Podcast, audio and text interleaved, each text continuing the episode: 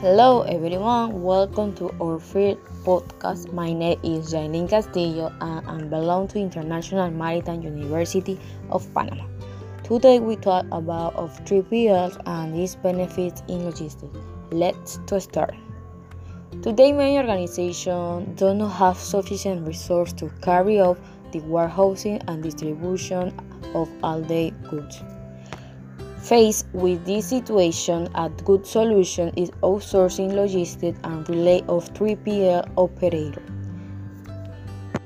According to the annual three-party logistics study prepared by renowned entities such as Infosys Consulting, Penn State University, Penn Logistics, and Korn Ferry, 89% of companies that work with 3PL operators said that is helping the improve service and those satisfies with the customer.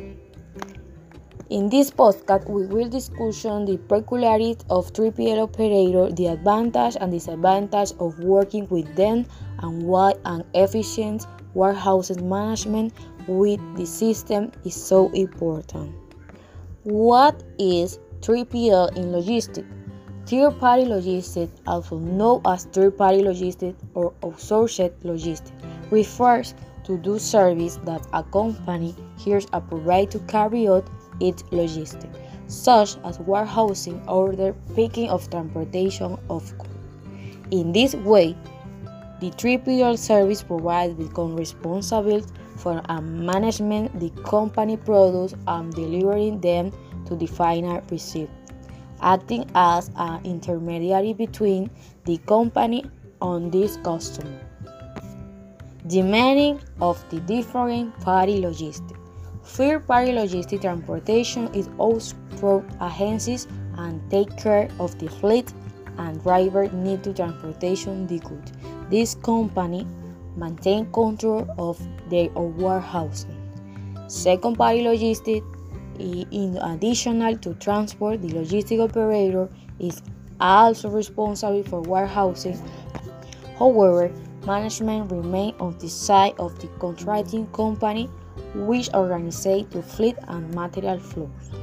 In third-party logistics, logistic operators are responsible for transport and warehousing, and in turn for the management and organization of both activities and fourth-party logistics. These are logistic operators that act as consultant and auditor of 3PL with the purpose of validating, optimizing, and improving to the activity.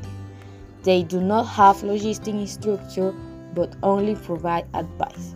And finally, party logistics, the carry of total integration of the other service offered by 3PLs and 4PLs tends to the, their size of the experience. Difference between 3PL and 4PL. The main difference between a 3PL and 4PL operator lies in the physical resource available to each of the M. 3PL have a transport fleet and storage space, while 4PL logistic operator only act as managers and supervisor of the logistic activity. In the other words, 3PL provide the physical resource and 4PLs provide the experience and know-how to optimize to the supply chain. To achieve this, the 4PL operator work with a network of 3PL operators to one it assign tasks according to the customer needs and the preference of each operator. Advantage and disadvantage of working with 3PL operator. One of the one hand is clear that many logistic efficient require the time and effort, which is why some company prefer to focus the energy of the other areas. On the other hand, working with 3PL operator meant not having to divert the cost of land, structure, and personnel in the short term is economy at advantage.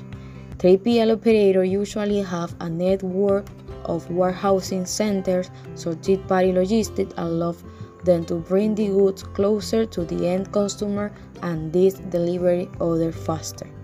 Last but not least, outsourcing logistics will allow you the off more company shipping price. 3PL company dealing with different customer and handling a high volume of goods have very competitive shipping rate. Thank you.